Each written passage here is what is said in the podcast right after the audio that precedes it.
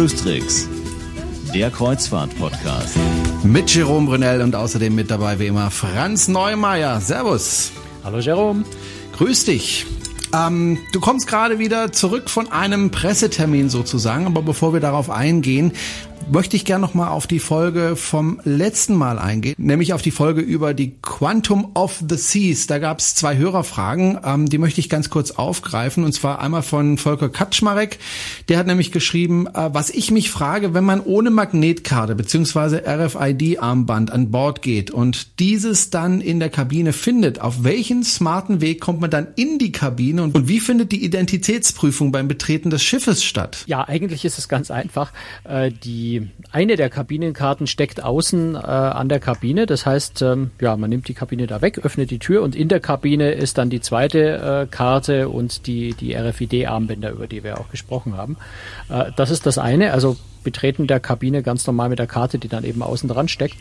Ähm, denke ich, ist auch unproblematisch, weil zu dem Zeitpunkt ist die Kabine ja komplett, äh, komplett leer. Ich war noch nicht drin, da kann niemand was klauen. Insofern glaube ich, ganz, ganz praktisch so eigentlich. Habe ich auf anderen Schiffen auch schon so ähnlich erlebt, dass die Kabine zum Teil auch offen ist und die, äh, die Karten dann einfach auf dem Bett liegen. Die Identitätsprüfung im Hafen, äh, tatsächlich eine gute Frage. Letztendlich nach dem Check-in hat man ja nach wie vor seine, seine Reisedokumente in der Hand und mit diesen Reisedokumenten betritt man dann den Sicherheitsbereich, wird also beim Betreten dieses Sicherheitsbereichs nochmal überprüft. Ja, und dann ist die Identität ja geprüft und in diesen Sicherheitsbereich kommen dann auch nicht Befugte nicht rein.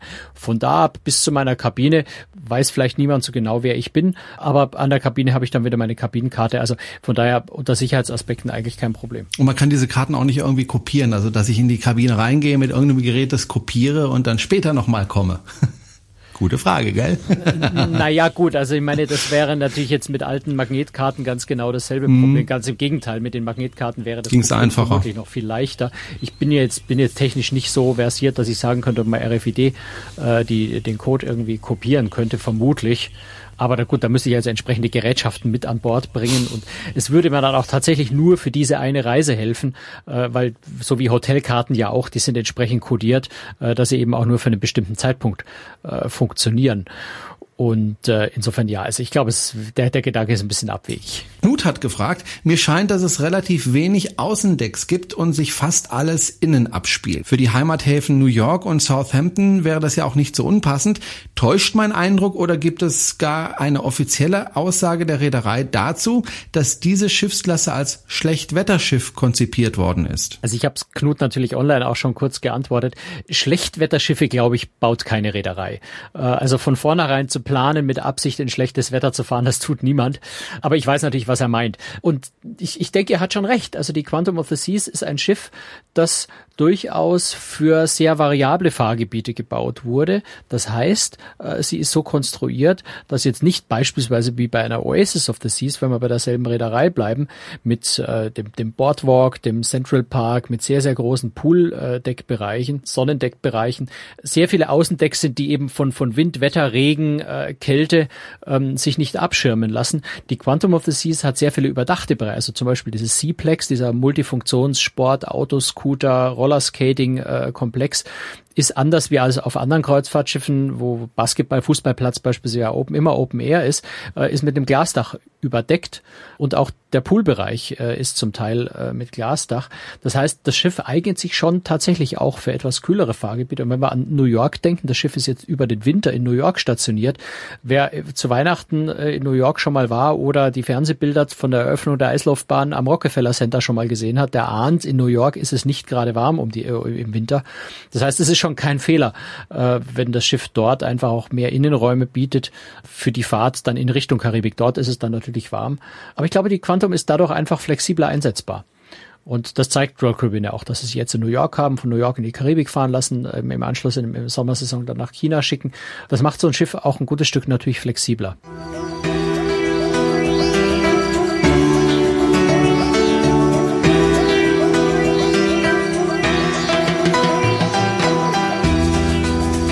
So, soweit die Hörerfragen. Wenn Sie eine Frage an uns haben zu irgendeinem Thema oder vielleicht möchten Sie auch mal ein Thema vorschlagen, dann können Sie das gerne tun. Entweder bei uns kommentieren oder einfach eine E-Mail schicken. So, jetzt kommen wir aber zu dem Thema, mit dem wir uns jetzt länger beschäftigen möchten, nämlich zur Costa Diadema. Die wurde nämlich in den vergangenen Tagen getauft und Franz, du warst dabei bei der Taufe aber ich denke mal nicht als Taufpate. Äh, nein, das würde ja, also da haben wir ja schon mal darüber geredet. Ich würde sowas ja echt gerne mhm. mal machen, irgendwann mal. Also wenn ich mir noch ein bisschen mehr Ehren in der Kreuzfahrt verdient habe, im Moment glaube ich, bin ich da noch nicht an dem Punkt. Aber würde ich gerne mal machen, geht aber nicht, weil Taufpaten von Schiffen sind eigentlich immer Frauen. Jetzt ist die Woche noch ein anderes Schiff getauft worden, nämlich die Regal Princess, die eigentlich schon, glaube ich, ein halbes Jahr ungefähr fährt, aber jetzt endlich nach Amerika rübergefahren ist, dort getauft wurde.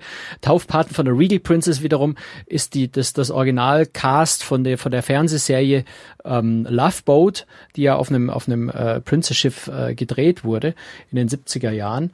Und äh, bei diesem Originalcast sind tatsächlich auch Männer dabei. Also das war tatsächlich mal eine riesengroße Ausnahme, dass tatsächlich zumindest ein Teil dieser fünf Taufpaten äh, Männer waren. Ansonsten ist es wirklich so, Taufpaten müssen Frauen sein. Unbedingt. Frauen haben ganz traditionell in der, in der, in der Schiffs, äh, im Schiffsaberglauben auf dem Schiff nichts verloren, aber Taufpaten äh, müssen Frauen sein. Mhm. Gut, das kann man natürlich äh, operativ. so weit würde ich jetzt nicht gehen wollen. Okay. Bei so. aller Liebe. Die Frage, die ich ja immer am Anfang äh, von so einer Folge, wenn es um ein Schiff geht, ähm, Frage ist ganz pauschal, wie hat dir das Schiff gefallen? Und, und äh, jedes Mal sage ich dir, dass ich diese mhm. Frage nicht mag. ist mir gerade egal. Es ist eine echt, nein, es ist immer wieder eine echt schwierige Frage, weil ich glaube, man muss es äh, bewerten aus, aus Sicht der Zielgruppe, bewerten aus Sicht der Leute, die gerne auf äh, den Schiffen fahren, die gerne mit Costa fahren. Das können wir ja gleich machen. Aber ich möchte ganz von dir persönlich wissen, ob dir das Schiff gefallen ich, ich, hat. Ich kann mich nicht drücken, oder? Nee. Gut, da muss ich sagen, mir hat's ziemlich gut gefallen. Mhm. Was mir nicht gefällt oder weniger gefällt, ist stört mich aber auch nicht besonders weiter, äh, ist bei Costa generell äh, das Innendesign. Das ist mir einfach etwas zu bunt, etwas zu schrill. Das wird ja seit vielen, vielen Jahren äh, von äh, dem, dem Amerikaner Joseph Farkus äh, gestaltet, der also alle diese Schiffe gestaltet. Der hat doch äh, einfach eine gewisse Vorliebe für schrille Farben. Und ja, also für, mich, für meinen persönlichen Geschmack könnte es dezenter sein. Auf der anderen Seite stört's mich aber auch nicht weiter. Ich gehe jetzt nicht hm. auf das Schiff, fall nach hinten um und sage, oh Gott, schaut das fürchterlich aus und gehe wieder, sondern ich kann das auch gut ausblenden im Kopf. Also das mal ausgeblendet, gefällt mir das Schiff ziemlich gut. Äh, es gibt vor allem zwei Sachen, die mir richtig gut gefallen, aber da sind wir dann schon fast mitten in den Features drin. Das eine, die Costa Diadema hat, ähm, und vor allem völlig ungewöhnlich für diese Schiffsgröße, drei nach vorne offene Außendecks. Also ich kann wirklich vorne am Bug auf drei Ebenen gleich mit ganz viel Fläche ohne Verglasung, ohne irgendwas, also wirklich mit mhm. Direktblick nach vorne, äh, mit den Wind um die Nase wehen lassen. Das gibt's nur noch auf ganz, ganz wenigen Schiffen, vor allem in dieser Größenklasse. Und dann gleich auf drei Decks. Also man kommt da wirklich bis aufs Deck, äh, was ist das, sechs, ich glaube auf Deck sieben ist die Brücke. Ähm, man kann sich also bis auf Deck sechs hinstellen. Man kann von da aus beinahe dem Kapitän auf der Brücke zuschauen. Ähm, also da kommt man dann von vorne auch sehr nah an die Brücke rein. Das gefällt mir sehr, sehr gut. Äh, Finde ich klasse, dass das auf so einem großen Schiff mal wieder umgesetzt wurde.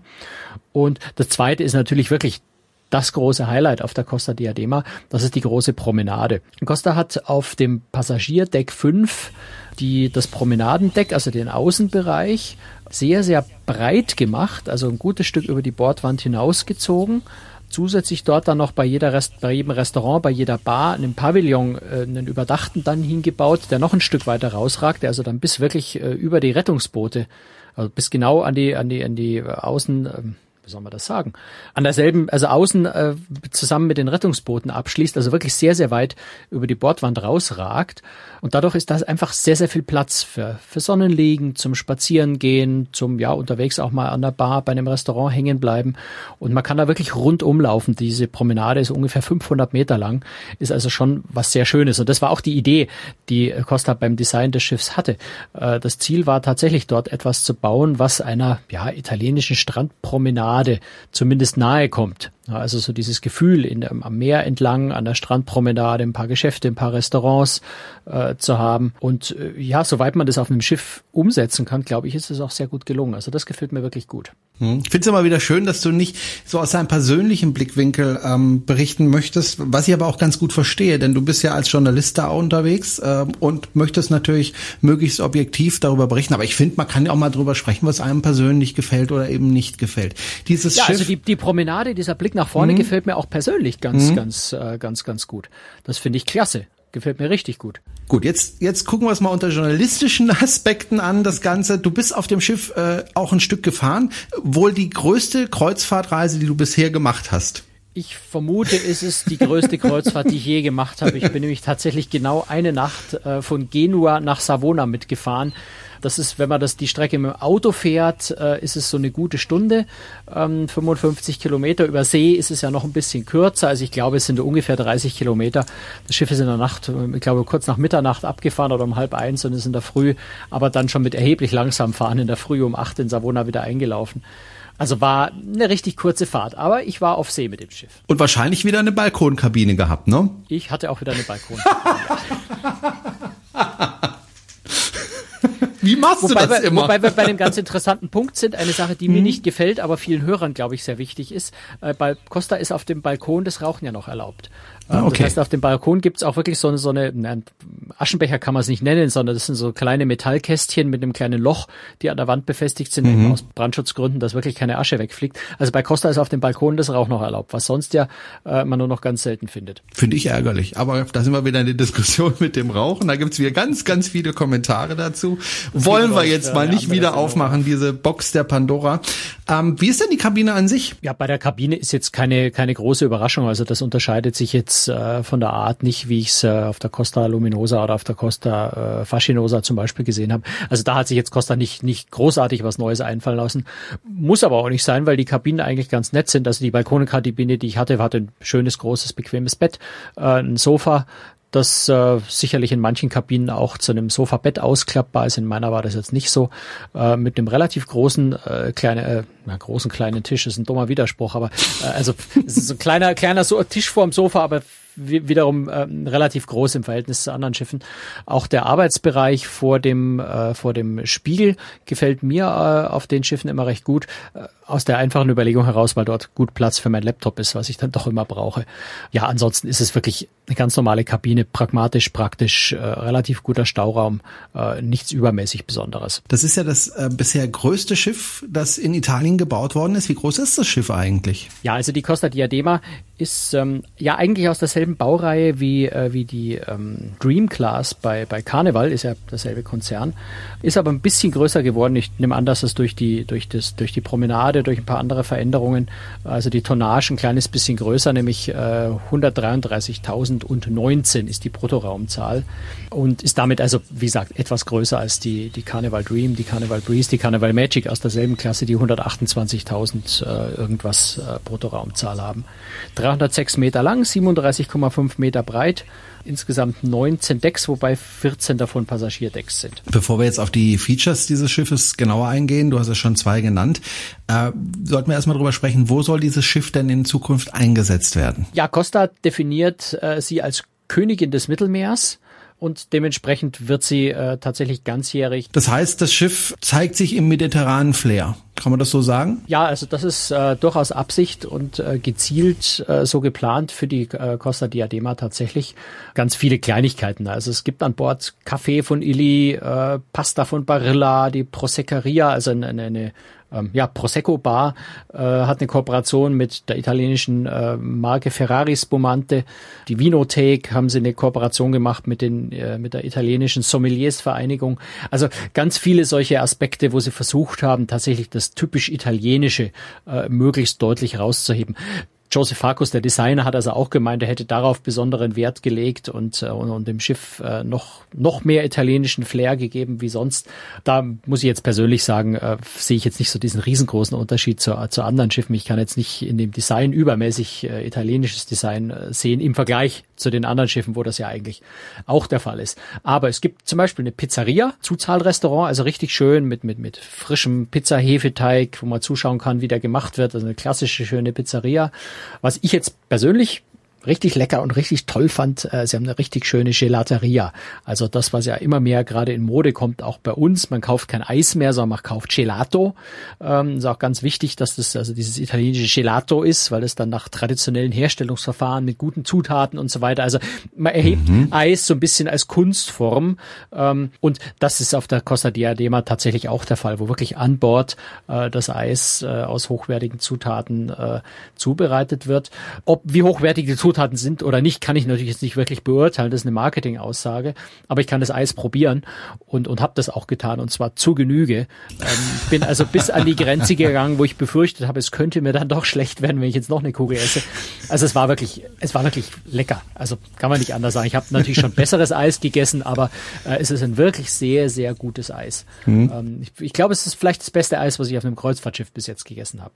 Schon sehr lecker. Was ich auch interessant fand, ist, dass äh, man dort auch deutsches Bier trinken kann. Ja, es gibt eine Birreria und das ist ja eine der italienischen Worte, die mir am besten gefallen. Birreria. Ähm, also eine Bierbar. So.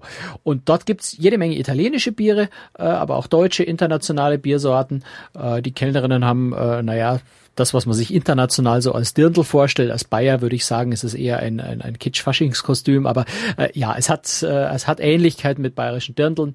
Äh, man versucht dort schon so ein bisschen bayerisch-deutsche Bier Gartenstimmung äh, reinzubringen. Ist eigentlich ein ganz witziger, äh, ganz witziger Ort an dem Bord, äh, auf dem Schiff. Und bei mir persönlich jetzt die Proseccaria zum Beispiel besser gefällt, ist mir dann äh, ist italienischer. Ich, Bier habe ich zu Hause genug, aber äh, nichtsdestotrotz, es ist, eine, es ist eine ganz nette Bar, es ist ganz gut gelungen eigentlich. Hm. Ein paar Worte zu den Restaurants. Du hast es ja zum Teil schon angesprochen. Zum Teil kann man da schön lecker italienisch Pizza essen oder Pasta essen. Äh, was gibt's denn für Restaurants auf dem Schiff? Es gibt noch äh, ein, ein, das ist äh, auch neu bei Costa auf der Diadema, soweit ich weiß, das erste Mal, nämlich ein japanisches Teppanyaki-Restaurant. Also das sind diese, diese Restaurants, wo man um so eine, so eine heiße Edelstahlfläche im Prinzip als, als, als Gäste drumrum sitzt und der Koch live kocht, auch so ein bisschen mit seinem Handwerkszeug jongliert, also ein bisschen Show dazu macht. Äh, eine sehr unterhaltsame Geschichte und wenn die Köche gut sind, äh, dann ist das Essen auch richtig lecker. Ich konnte es jetzt da nicht probieren. Ähm, ich hatte auf der Costa Neo Riviera hatten sie schon mal so ein bisschen Showcooking gemacht in, in Vorschau auf die Costa Diadema. Da war ein Teppanyaki-Meister, der wirklich gut war. Äh, da war es gut. Ob es jetzt in derselben Qualität auf der Diadema ist, kann vielleicht einer unserer Leser, äh, unserer Hörer mal berichten, äh, der sicher demnächst auf, der, auf dem Schiff fahren wird. Bin ich sehr neugierig. Ist das ein Zuzahlrestaurant? Das ist ein Zuzahlrestaurant, ja. Dann würde mich interessieren, du hast ja schon ähm, die Promenade angesprochen, die also jetzt deutlich breiter ist als eine normale Promenade. Äh, was Besonderes gibt's aber auch noch mal im Außenbereich, nämlich die Balkone auf Deck 2. Also auf Deck 2 Balkone, das ist ja doch, glaube ich, ganz ungewöhnlich, oder? Ja, also ich, ich habe den Eindruck, dass Costa die Decks so ein bisschen anders zählt. Äh, also das ist das zweite Passagierdeck von unten, aber natürlich mhm. gibt's da unterhalb noch ein paar mehr Decks. Aber ja, es ist relativ nah am Wasser, es ist halt vor allem unterhalb der Rettungsboote noch und dadurch ja Balkone sehr nah am Wasser, äh, was ich sehr faszinierend finde. Also ich, ich stelle mir das sehr, sehr schön vor, äh, da unten bei schönem Wetter zu sitzen, übers Meer zu schauen.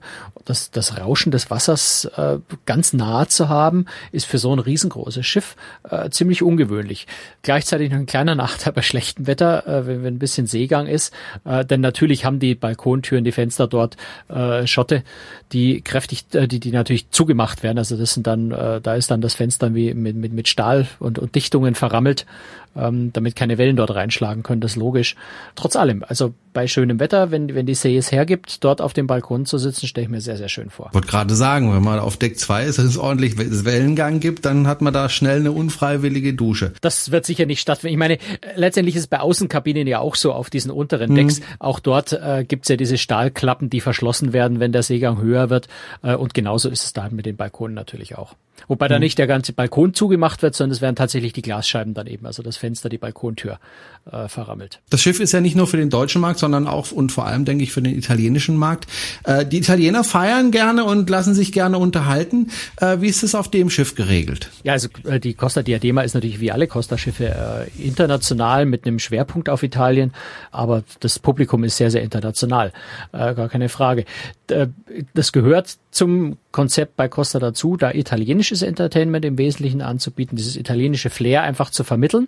Das muss man auch mögen. Shows sind da immer ein bisschen bunter, ein bisschen schriller, ganz ähnlich wie bei MSC auch. Aber äh, ja, wenn man es mag, ist es toll. So, auf der Costa Diadema gibt's neu zum Beispiel einen Country Rock Club. Das ist jetzt was, was mir ganz liegt. Äh, ich hatte leider wirklich, ich war eben wirklich nur 24 Stunden an Bord. Ich hatte nicht die Chance, alles zu erleben. Äh, deswegen konnte ich leider gerade in den Country Rock Club nicht rein, obwohl mir das von der Musik, glaube ich, sehr liegen würde. Äh, vom Ambiente hat er einen sehr guten Eindruck gemacht. Schöne große Bar, relativ gemütliche Sitzgruppen drin, eine schöne Bühne. Also vermutlich ein sehr, sehr spannender, sehr, sehr netter Ort. Das ist also neu bei Costa. Dann gibt's ähm, wie immer den, den Grand Prix Rennsimulator, also Formel 1 äh, Rennauto als Simulator, was ich einmal, ich bin mir gar nicht sicher, ob bei Costa oder bei MSC, die haben das nämlich auch äh, mal gefahren bin, was äh, überraschend, äh, überraschend reizvoll ist. Also äh, da, da fährt man, glaube ich, so drei, vier Minuten, äh, wenn man untrainiert ist. Man hat einen dermaßen Muskelkater dahinter, das hält man gar nicht für möglich. Äh, das ist richtig anstrengend äh, und man sitzt in diesem Rennwagen drin und es fühlt sich wirklich beinahe an, wie wenn man auf der Rennstrecke wäre, weil der ja auch so auf hydraulisch gelagert ist, also sich auch tatsächlich bewegt, in die Kurve neigt. Also eine sehr, sehr witzige Sache auf einem Kreuzfahrtschiff.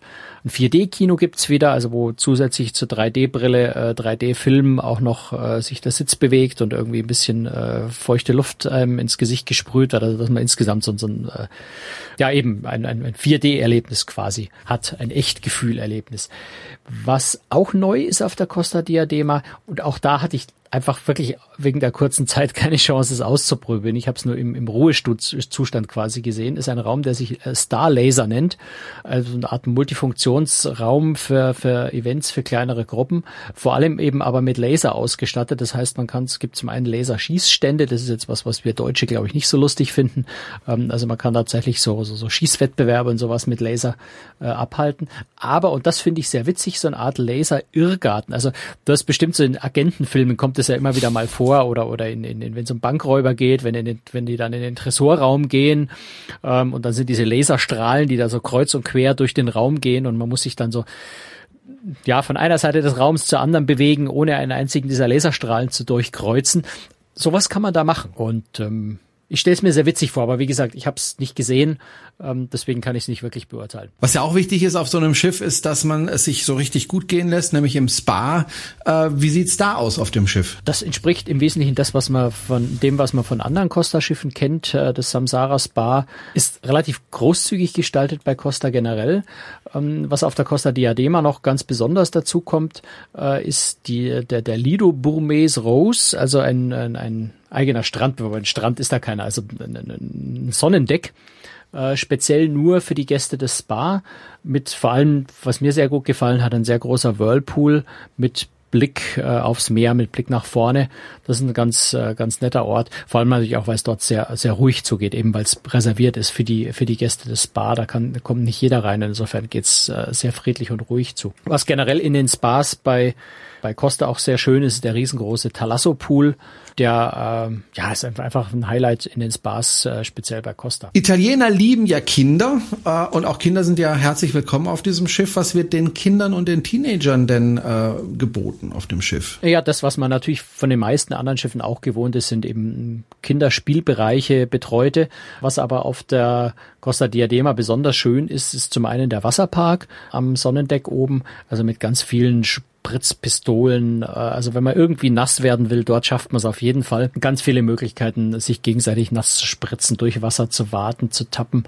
Äh, also für kleine Kinder, glaube ich, ein kleines Paradies. Und für uns zwei auch? Für uns zwei vielleicht auch, aber sie würden uns da, glaube ich, nicht reinlassen. Also ich glaube, wir würden da so ein bisschen Ärger kriegen, wenn wir da so als äh, älter Männer im mittleren Alter zwischen den ganzen kleinen Kindern rumspringen. Weiß ich nicht genau, wie gut es kommen würde. Müssten wir unsere eigenen kleinen Kinder mitnehmen, um die Ausrede zu haben, genau, dass wir da genau, sein dürfen. Genau. Äh, was direkt neben dem Wasserpark dann aber auch noch ist, ist ein riesengroßer Outdoor-Spielplatz. Da ist eine ja, stilisierte Ritterburg äh, auf, auf zwei Ebenen, ein großes Piratenschiff aufgebaut und noch so, so ein kleines ein kleiner Irrgarten. Also da haben dann auch Kinder, ohne dass sie sich unbedingt im Wasserpark nass machen müssen, ganz viel Spaß beim Spielen. Und es ist tatsächlich die der Turm von der Ritterburg ist tatsächlich der höchste für Passagiere zugängliche Bereich äh, auf dem Schiff. Also höher hinaus mhm. auf dem Schiff kommt man nicht. Da muss man dann schon Teenager sein, dass man dahin darf. Oder so tun, als ob man einer wäre. da musst du dich aber echt klein machen. Wenn ich das so höre, was du mir erzählst über, erzählst über das Schiff, also so bahnbrechend ist dieses Schiff nicht. Also normalerweise, wenn eine Reederei oder oft, wenn eine Reederei ein neues Schiff äh, auf den Markt bringt, dann gibt's da irgendwelche bahnbrechenden Dinge. Ich denke da an die Mein Schiff 3, an die Europa 2 oder auch an die Quantum of the Seas. Da gab's immer sehr viele tolle neue Sachen. Das ist jetzt auf der Costa Diadema nicht so. Was ja nicht ähm, schlecht ist, unbedingt. Nein, genau, das wollte ich gerade sagen.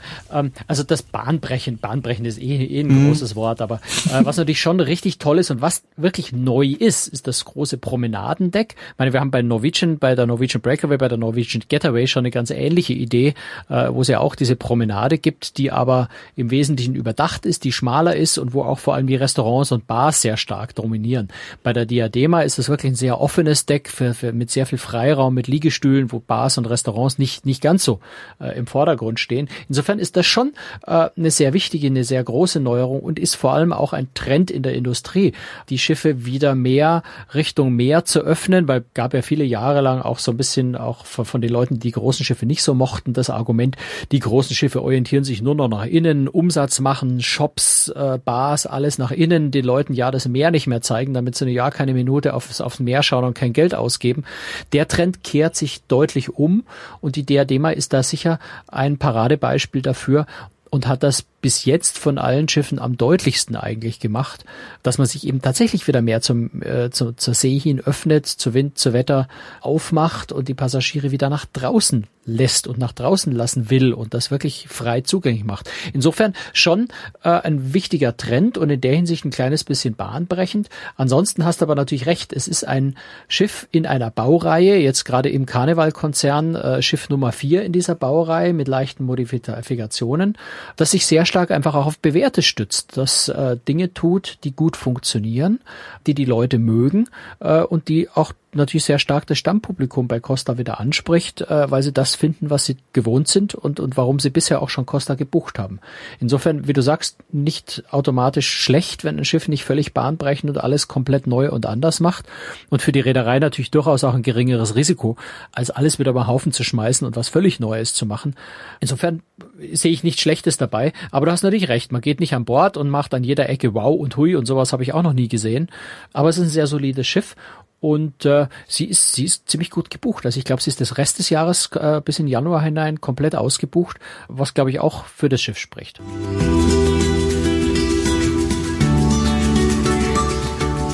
So, das war sie, die 79. Folge von Krustrix, der Kreuzfahrt-Podcast. Und wenn Sie uns unterstützen möchten, können Sie das gerne tun. Entweder dadurch, dass Sie uns weiterempfehlen. Also, wenn Sie mitbekommen, da will jemand auf Kreuzfahrt gehen, dann empfehlen Sie uns doch bitte weiter. Oder Sie können uns auch finanziell unterstützen. Wie Sie das machen können, erfahren Sie auf unserer Homepage. Zum Beispiel können Sie uns flattern oder Sie können auch einfach Geld überweisen. Da freuen wir uns auch drüber.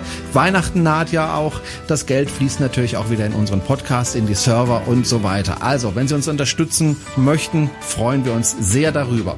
Das war's, wie gesagt, für heute. Franz, wir äh, hören uns in und sehen uns in einer Woche wieder. Oder bist du wieder unterwegs? Ich bin wieder unterwegs, aber darüber erzählen wir dann das nächste Mal. Alles klar, bis dann, tschüss. Bis dann, Servus.